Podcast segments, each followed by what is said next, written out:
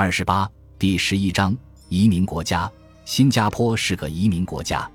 五十年前，百万民众生活在沼泽地里，现在新加坡居民有五百万。当英国人开始管理这里时，大量移民涌入。今天，几乎有十四的新加坡公民和永久居民，以及将近一半人口是在国外出生的。新加坡鼓励移民有几个原因：最初，这个国家需要资金和专业技术。今天，这个国家推广移民是因为它正面临严重的人口问题，人口老龄化加速。这个国家的生育率名列全球最低之一。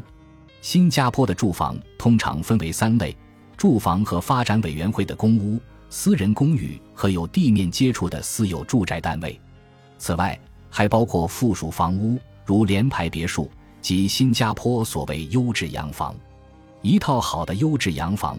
就像我们现在租住的是一种独立单个家庭居住并拥有的房产，只有百分之十二的新加坡人住在私有住宅内，百分之八十八的新加坡人住在住房和发展委员会的公屋内。新加坡政府从一开始就意识到，如果要建立一个稳定的社会，就需要让其公民能分享到社会发展的成果。为此，政府开始为所有人提供住房。随着新加坡经济的快速发展，今天的政府公屋相比四五十年前建造的更为精心。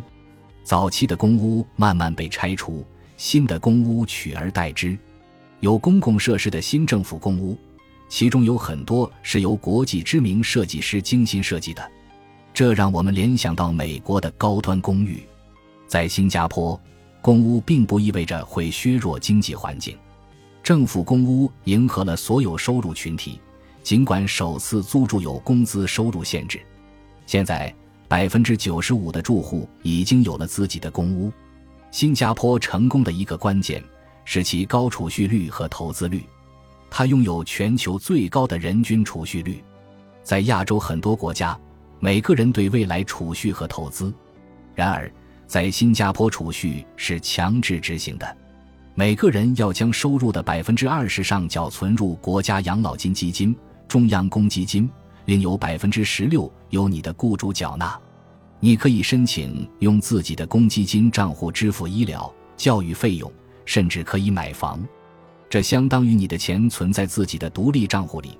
但如果想用中央公积金储蓄来支付玛莎拉蒂、迪斯科夜店或者去坎昆度假的费用，基本是不可能的。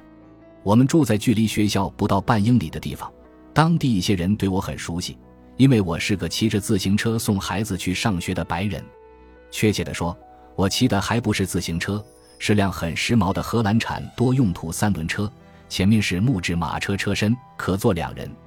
新加坡有点像加利福尼亚州，是个汽车王国。五十年前，新加坡人还都骑自行车，但当他们富有后，做的第一件事就是扔掉自行车，买辆汽车。同样的事情也发生在上海和其他亚洲城市，但随之而来的是现在的交通问题越来越严重，自行车又卷土重来。为了减少高峰期各个路段的交通拥堵，一九九八年新加坡制定了电子道路收费系统。这种系统利用高处的传感器感应车上装载的车内读卡器，从而进行自动收费。车内读卡器上插入现金卡，会自动扣除对道路使用的费用。你可以用 ERP 账户做很多事，让自己的生活变得更为简单。比如去停车场，那里是自动定时收费的；而在美国，都是收费员和停车场服务员来收费，并非像新加坡这样。如果在这个小岛上堆满了收费站，那么只会让事情变得更糟。新加坡的一切都做得不错，其中教育尤为出色。我搬到新加坡最主要的原因是希望拓宽孩子的教育。我想让他们了解亚洲，我想要让他们学习普通话。但我也知道，在新加坡，他们所接受的正式教育是很严格的。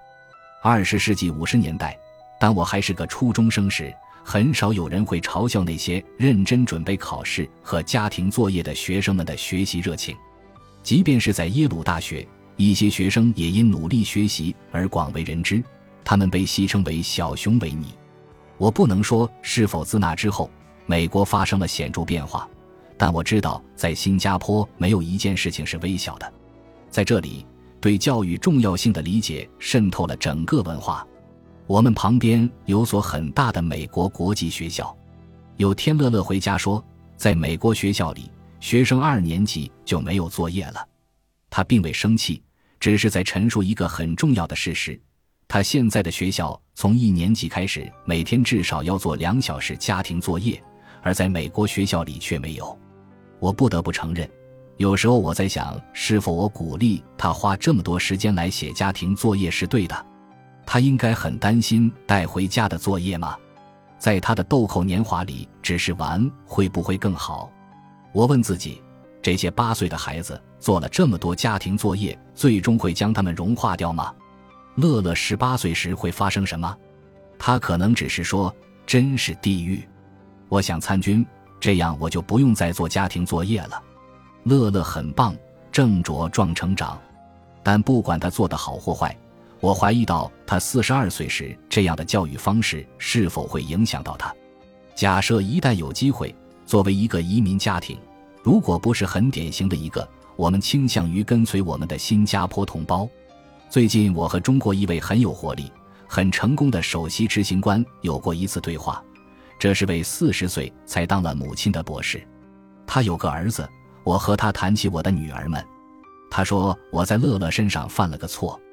他说女孩就该玩，她们应该享受这份乐趣。这位女性出生于二十世纪七十年代，在中国正经历戏剧性变化时，她通过自己的努力获得了博士学位。她告诉我，忘掉学校，放松些。如果乐乐想拿个博士学位，她说也不错，她自己会这样去做的，但没有理由逼迫她去这样做。这位女性告诉我，由她去，别管她。不得不说，他的话和我产生了共鸣。今天的孩子们课业太重，有些超负荷。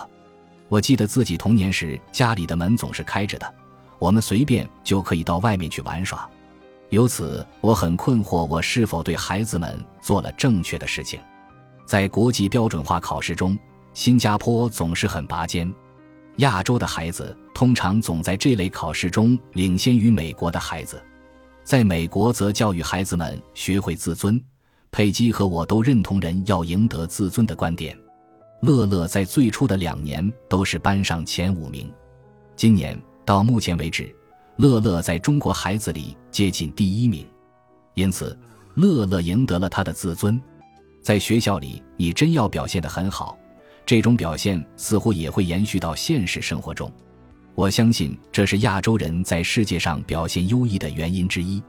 美国没有竞争力，据此追溯至学校和家庭的态度，你就略知一二了。在新加坡，有种折磨人的教育叫公立学校毕业考试。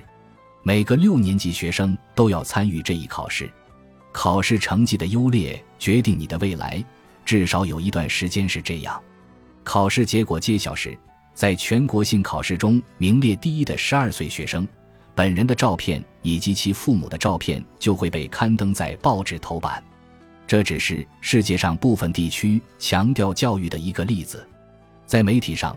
无数专栏致力于讲述孩子们在学校表现良好的故事，这就好比在美国，人们将注意力聚焦在高中和大学的运动员身上一样。我们定居新加坡后没有买电视机，这与乐乐在美国所接受的教育方式有关，源自我们的家庭传统。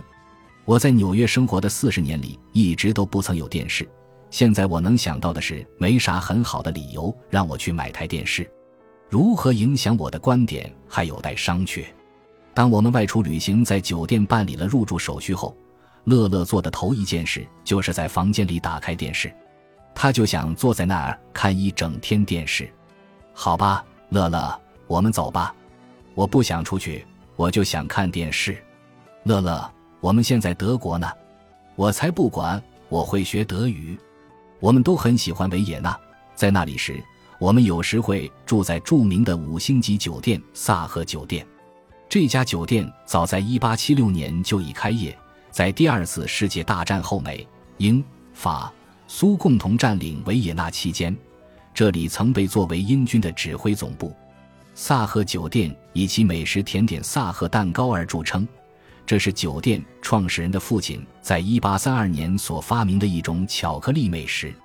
乐乐曾跟我们说过，他二十岁时会从家里搬出来，在萨赫酒店找间公寓住下，这样就可以整天看电视了。我们真不知道该拿他怎么办。小蜜蜂目前还没有这种想法，但我怀疑这一天也会到来。我们在新加坡生活的很好，我看不出有啥理由要离开这里。当然，我曾经也认为没有什么理由要离开纽约。我在那里生活了将近四十年。如果有离开新加坡的理由，我猜我会很明智的离开。中国有种说法，富不过三代。我相信每种文化对此都有相同意思的不同说法，在美国也有类似说法，即从白手起家到富甲一方，又回到白手起家的原点。家庭中某个成员一夜暴富，这个人的孙子可能重孙最终又一贫如洗，沦落到领取失业救济金的地步。几个世纪以来，中国一直有此说法，它适用于家庭，同样也适用于国家。大国崛起，继而衰败，这一幕在英国和西班牙都曾上演，也曾发生在欧洲和罗马，现在正在美国上演。中国是唯一有过三到四个辉煌时期的国家，可以想象，这和哲学有某种关联。纵观中国历史，可以看到这个辉煌的文化强调的重点是教育，儒家思想给予教师和学者很大的尊重。即便在今天，你在中国偶尔还会看到几百年前的封建皇帝主持建立的牌匾，这是为了表彰在科举考试中胜出的学子。